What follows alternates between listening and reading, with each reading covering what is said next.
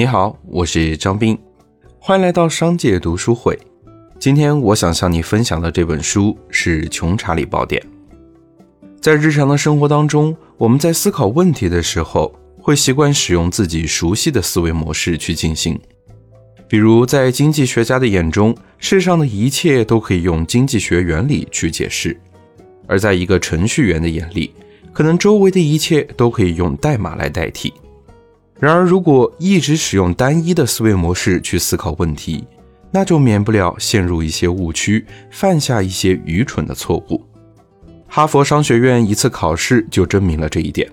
有一位教授给哈佛的同学们出了一道这样的考试题：有两位不问世事的老太太继承了新英格兰区的一家鞋厂，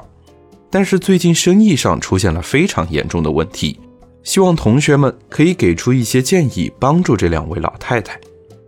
几乎所有同学的答案都是从商业的角度出发，为老太太们思考起死回生的方法。而这样的回答，教授全部都给出了不及格的分数。但有一个学生的答案得到了高分，他的答案是这样的：他认为当地的鞋厂非常多，竞争很激烈，而两个不问世事的老太太自己没有能力处理好这样的竞争。可如果聘请外人去帮忙，代理成本和风险又相当的高。因此，他觉得这两个老太太应该尽快的卖掉这个鞋厂，并且要卖给当地拥有最大边际效应优势的竞争对手。这位学生通过心理学中的代理成本以及经济学中的边际效应，得出了一个最为妥善帮助老太太解决问题的方法，那就是把自己的鞋厂卖给最有竞争优势的对手。而其他那些商学院的高材生却忽略了这些要点。只关注到如何运用商业手段去运营鞋厂，这个例子就来自《穷查理宝典》当中的记录——查理芒格的一次演讲。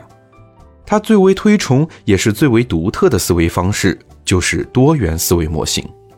他会运用多种不同学科的思维方式，复合的去思考问题。这样做往往可以得出最全面完善的结论。查理芒格的智慧还不仅于此。他可以称得上是现今世界上最有智慧的老人之一，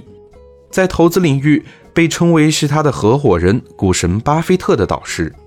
而这本《穷查理宝典》就是收录了这位智者二十年来十一场演讲、多封邮件往来以及发表过的文章，向我们展现了这位投资大师不同寻常的思维方式。如果你想收听《穷查理宝典》的完整内容，欢迎在微信公众号“商界食堂”回复“读书会”。就可以订阅收听，让我们在一年的时间里共读百本好书。我是张斌，感谢你的聆听，期待下次相见。